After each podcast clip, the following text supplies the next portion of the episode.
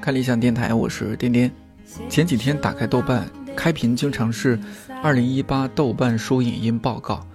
点击进去就会生成二零一八年自己的书影音分类汇总。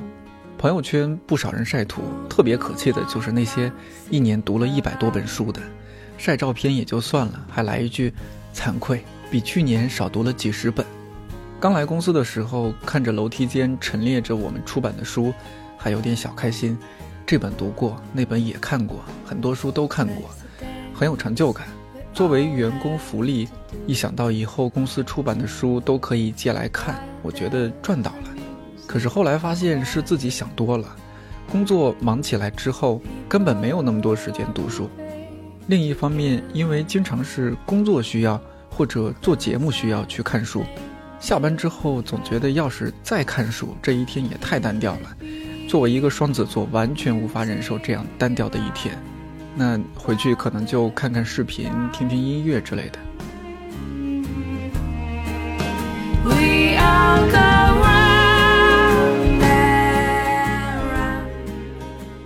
在这一点上，我很好奇理想国的编辑同事，因为看书是他们的主要工作，听起来很美好啊。看着书就把钱赚了，对于爱看书的人来说，可能是天下第一美差。但是当看书变成一种工作的时候，心态可能就会发生微妙的变化。对了，在这儿我先做个说明，因为后台常会有朋友来问我，一会儿说看理想的同事，一会儿说理想国的同事，到底谁是我的同事？他们确实都是我的同事。简单来讲，看理想诞生于理想国。理想国是一个出版品牌，比较知名的有出版过柴静的《看见》，龙应台的《目送》，木心、陈丹青、梁文道系列等等。二零一五年，我们在出版书的业务上开始尝试视频，才有了看理想系列视频，《一千零一夜》、局部听说、圆桌派这些。之后又有了音频，还有其他实体的产品。话说回来。对于理想国的编辑同事，我很好奇，他们除了日常看书稿、做书，还有没有时间读其他自己感兴趣的书？另外，作为二零一九年的第一期节目，也希望他们推荐一下自己馆去年的得意之作。最近编辑们都很忙，因为一月中旬在北京会有一个图书订货会，很多书要争取在那个时间之前做出来。我花了三天时间，基本采访到了想要的素材。建议你听节目接下来这个部分的时候，拿一个小本本，或者直接在手机上记录一下那些节目中提到的，而你也刚好感兴趣的书。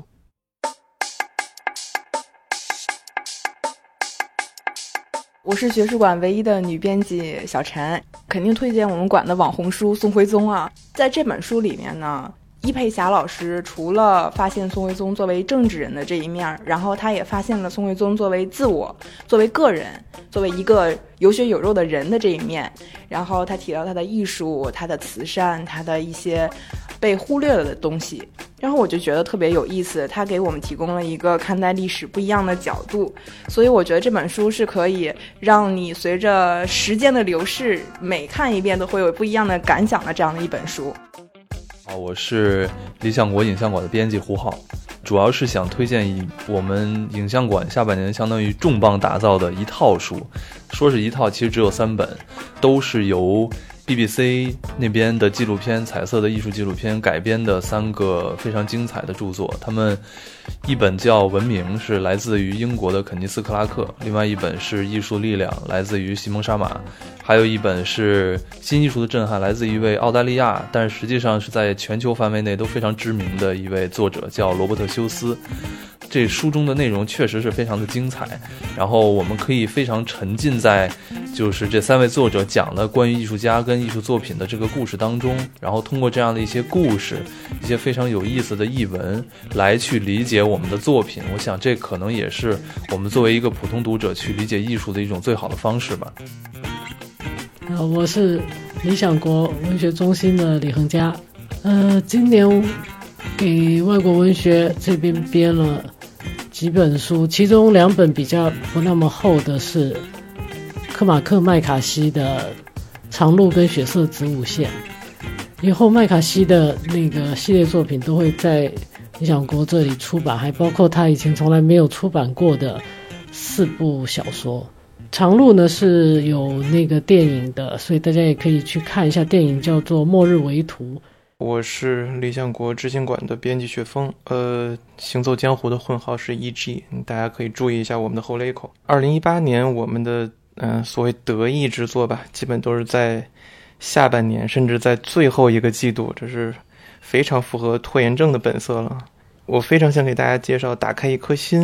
是一个比心外科影视剧更传奇的纪实写作，作者是一个国际一流的心外科的手术大夫和人工辅助装置的专家。在各种飙血和命悬一线的情况里，让许多的病例能起死回生，真的是起死回生哦。呃，如果你不怕这种一脸血的剧情，那么这本书的罕见病例、心外科技术、紧张刺激的程度会包你大开眼界，夜不能寐啊。嗯，而且呢，宝贵的是这个内容全是真的，毫不编造。我还想推荐一本态度书，叫做《从早忙到晚》。呃，都市上班族的每日渡劫和永恒轮回，嗯，这是一个很有态度的副标题。它是专门为这个都市白领、写作白领、呃，独作社畜的呃人群打造的图文 RPG。就是它不单单是一本书哦，它是很好玩的，呃，而且里面有很微妙的槽点，呃，反正是涂到了我的心坎里。希望你看到它的时候呢，也能涂到你的心坎里，然后慨叹啊，这就是人生的真相啊。呃，这是一个集桌游、绘本、人生洞见、社交道具一身的跨界 fusion 小可爱，到手价低于三国杀。嗯，只要你是呃不被地铁的拥塞掩盖住睥睨众生之眼的人的话，那么你就值得拥有它。我是理想国经典馆的编辑小静，我们的开馆之作是一套文明的故事。这套书一共有十一册，被台湾学者誉为二十世纪的史记，人类文明的离骚。它的作者杜兰特花了近半个世纪才写成。如果说想先读一册试试看，我会推荐《理性开始的时代》，它是这套书的第七卷，讲述了从伊丽莎白一世登基到三十年战争结束，大概是一五五零年代和一六五零年代之间。这个时期呢，教皇的权力衰落，而民族国家的主权兴起，整个欧洲都被卷入三十年战争，到。威斯特伐利亚合约签订，那近代欧洲的新的政治体系大致上就形成了。在这样的混乱中，越来越多的人转向科学和哲学，就像这一卷的书名叫《理性开始的时代》。我们现在所熟悉的理性精神，也就是从这个时候开始兴起。这也是我推荐这一卷的理由，因为这个时期是理解现代欧洲非常关键的一章。呃，我是设计生活馆的编辑。今天要给大家推荐一本书，叫做《生活公益时代》。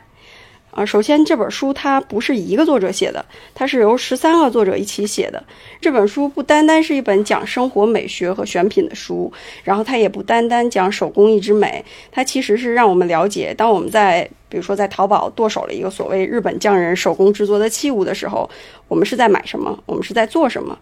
呃，当然，它也不是让大家不要去买买买，只不过呢，在我们买买买之余，去进行一些对于这种行为的思考。呃，我认为这也是很有趣的一件事。我是理想国社科馆的编辑王家胜，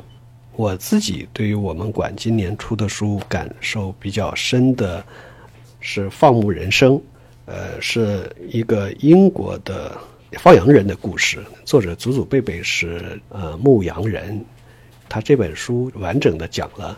一年四季牧羊人的生活，当然不只是那种田园牧歌式的那种那种生活，他还有那种风雪中去拯救羊各种艰辛，就是关于羊的一切遭遇的各种东西、各种是场景，都在这个书里面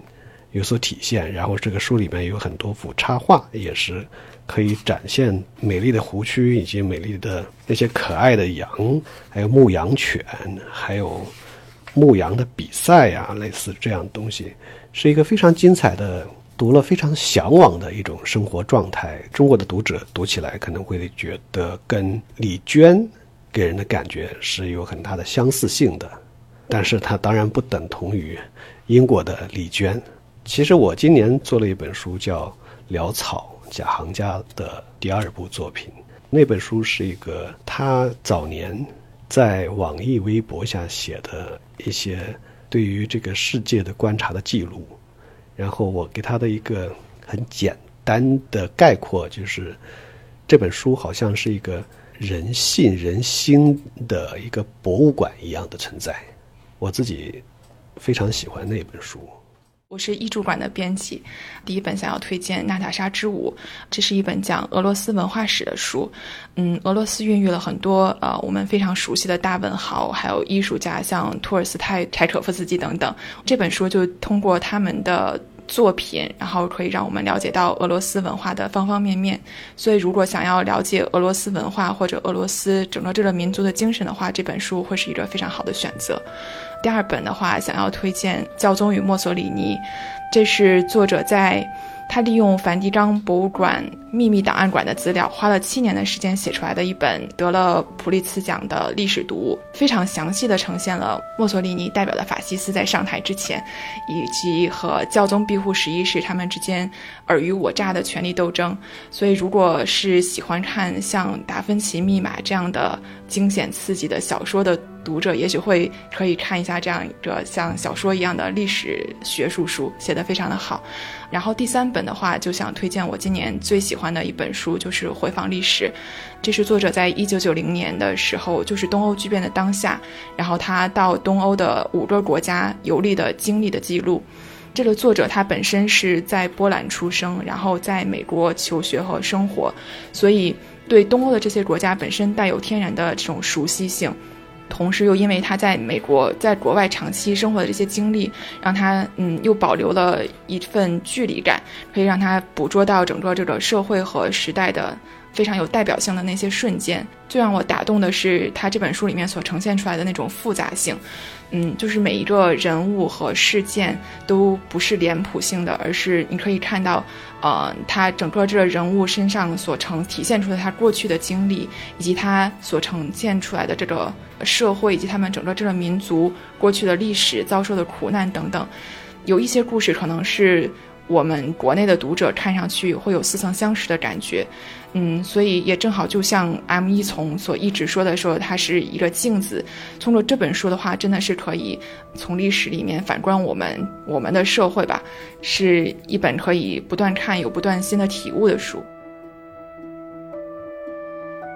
我是理想国人文馆的编辑武林。嗯，其中一本呢是沈从文的前半生。嗯，可能有人会说沈从文的前半生比较平淡，可能不如后半生那么精彩。但其实只有了解了他的前半生，才会明白他所写的《潇潇边城》、呃《长河》这些作品中的经验和情感是从哪里来。知道了他有这样的嗯少年时代和青年时代，才会明白他为什么会成为这样敏感。倔强不屈从的一个人，呃，有了这本书，我们会知道他如何从呃沈月焕变成了沈从文。呃，第二本要推荐的是徐子东现代文学课，它是徐子东在岭南大学的一个课堂实录。对于经历过很多应试教育的读者来说，你看过这本书，就会发现书里讲的很多见解和你在课堂上听老师讲的和看到教科书里讲的非常非常的不一样。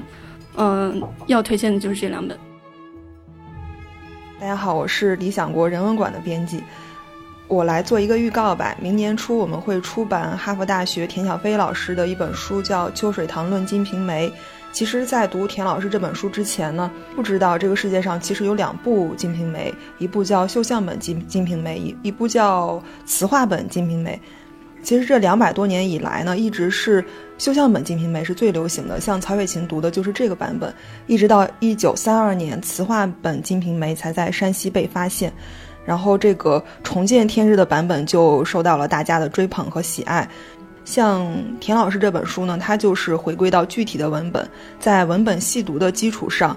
仔细的分析这两个版本到底好各自好在哪里。然后田老师就认为，他觉得绣像本绝对不是一个简单的商业删节本，而是一部富有艺术自觉的、思考周密的文人小说。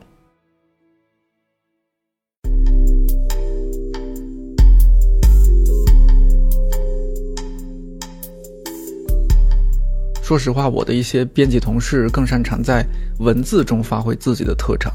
面对话筒真是难为他们了。刚刚提到的这些书都是理想国在二零一八年出版或者二零一九年年初即将要出版的书。因为时间关系，很遗憾没有采访到纪实馆的同事。我看了一下自己二零一八年的书单，很多书都是理想国纪实馆出的，比如之前采访过编辑温慕寒的那本《单身女性的时代》，还有《扫地出门》。以及很多文艺青年都会喜欢的单独系列和正午系列，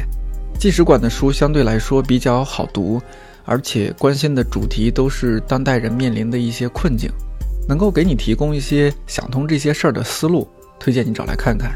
当然，你要是喜欢大部头的话，外国文学馆的很多书都是四五百、五六百页，比如保罗·奥斯特的《四三二一》，乔莫·卡夫雷的《我忏悔》。据说马上要出一千页左右的书，可以期待一下。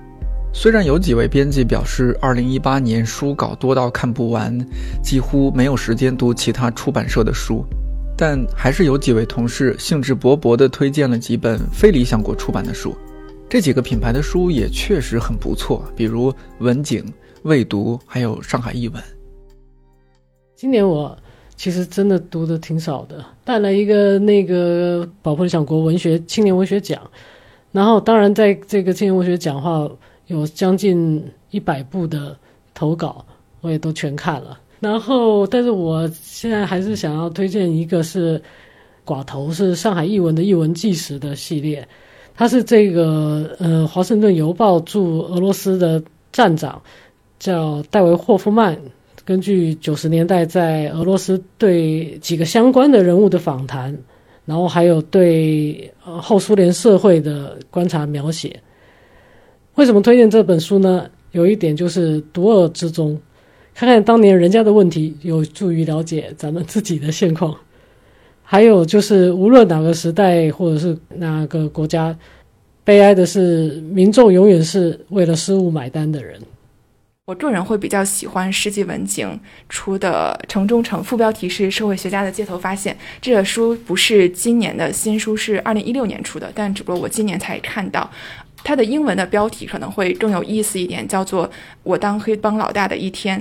啊，他讲的这个经历是他当时在呃芝加哥大学读博士生的时候，他的经历可以算作是他的博士论文的一个副产品。他本身是一个非常学究气的社会。学学的学生，然后他第一次去这个黑帮，想要进入他们这个群体的时候，拿了一份社会学的调查问卷，然后上面写着说，呃，你作为一个社会底层的黑人，然后你有什么感受？有好不好？一般？比较好？非常不好？等等。嗯，就非常有学究气的这样的一个进入现场的方式吧。但后来他慢慢的记载了他，然后怎么样融入了这个圈子，然后最后还体验了一天当黑帮老大具体是一个什么样的经历，去调解底下小喽啰他们之间的冲突。所以是一本非常非常有意思的书吧。不是今年读的，我还是要隆重推荐，就是《烟雾弥漫你的眼》，他取了一个老歌的题目，但其实讲的是一个有点过于有性格的内容。它是一个美国火化工的工作见闻。比如说像烧排骨一样的烧尸体啊，或者这个防腐好像修机器啊，还要担心这个心脏支架爆开啊，这种像拆弹一样的工作，还有什么灰色的脸上爬满蛆虫，或者因为他是美国的华化工，但有的时候迎接这个华裔大群家属突然来袭，上演哭丧大戏这样的小插曲，非常独特，非常有趣，拓展你的世界观。呃，这是一个磨铁的遗珠啊，还是希望它能够卖好一点。我今天读那个《刺杀骑士团长》，我其实特别喜欢，但是大家好像对这书评价也就那样，然后说村上春树在重复自己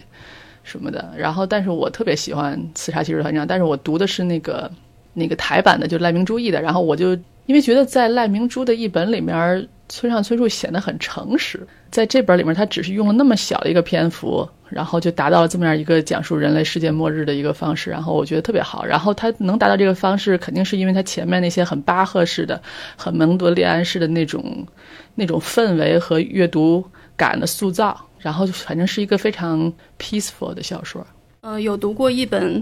嗯，未读出品的《职人志》，然后讲述了就我们还没有消失的传统手艺，了解他们的美，了解他们的有趣之处。也许看完这本书，你也想去做一个手艺人。一八年读过的书是《想象的共同体》，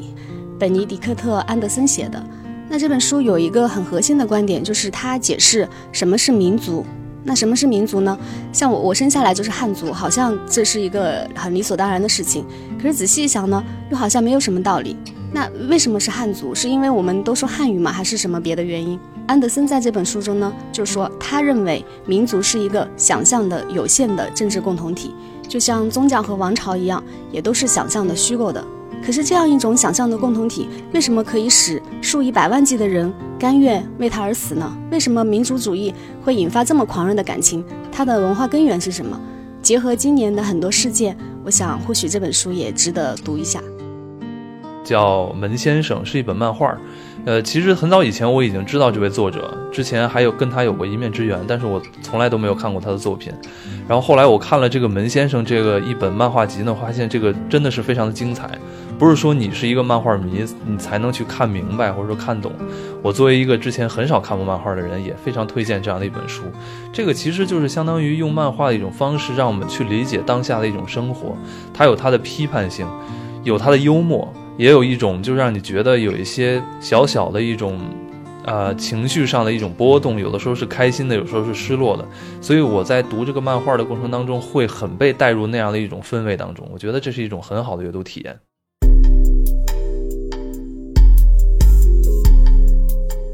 说起来特别惭愧，我在二零一八年年初立志要把买的一套一共六本汪曾祺先生的书读完，结果一年下来只读完了其中的四本。所以，二零一九年的读书目标就是完成二零一八年的目标。恒佳老师和胡浩分别和我说了一下他们预计在二零一九年要读的书，在节目里给他们立一个 flag，看二零一九年结束的时候他们有没有读完。呃，算是一个野心吧。我想读一本，其实也是理想国出的书，是奥斯特的新小说，叫《四三二一》。野心主要两方面，第一个是这个书确实是非常的厚，就是一个砖头体量的一个书。另外一个就是就是它，因为它是一个故事，一个小一本小说，所以其实还是需要，我觉得还是需要一个相对整块的时间才能去消化吧。呃，这本书其实最吸引我的点，可能说起来有点奇怪，是因为我发现里面有一个摄影师的角色。啊，我是影像馆，我在影像馆工作，当然最主要的原因是因为我比较喜欢摄影，所以我特别希望看到像保罗斯特这样的一个小说家，他是怎么处理一个摄影师的角色的。所以这个算是我一个。对于我个人来说，一个小小的、特殊的吸引我的地方吧。我还是讲我们要出的吧。值得期待的一本书是叫做《渺小医生》这本书呢，我们也已经预告了两年。现在因为这个也是非常长，将近一千页吧。是这个作者叫柳原汉雅，他的英文名字叫 Little Life。那个《洛杉矶时报》的书评人他就说是成年后第一次让他读到哭的小说，大家敬请期待。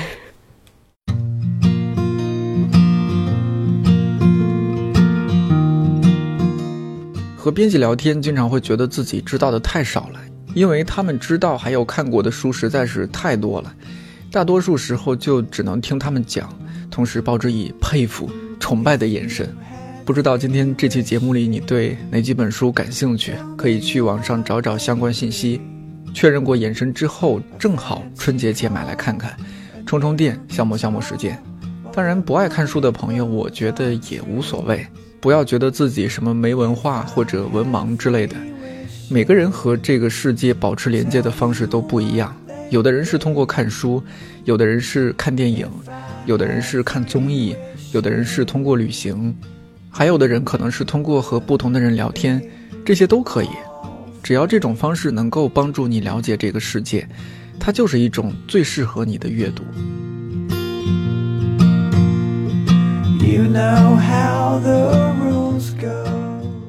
做这期节目的时候，我邮箱里面突然收到了同事发来的新书信息。我觉得它是我2019年最想读的一本书，书名是《做二休五，钱少事儿少的都市生活指南》，作者大原扁里刚刚步入了他在台北隐居生活的第八个年头。不多说了，我赶紧去网上膜拜一下这位大神。无论如何，新的一年还是要元气满满呀！看理想电台，我是颠颠，祝你早安、午安、晚安，我们下期再见。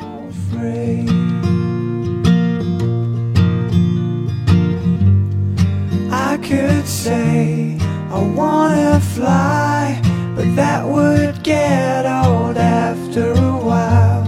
A million things that I could do, but they mean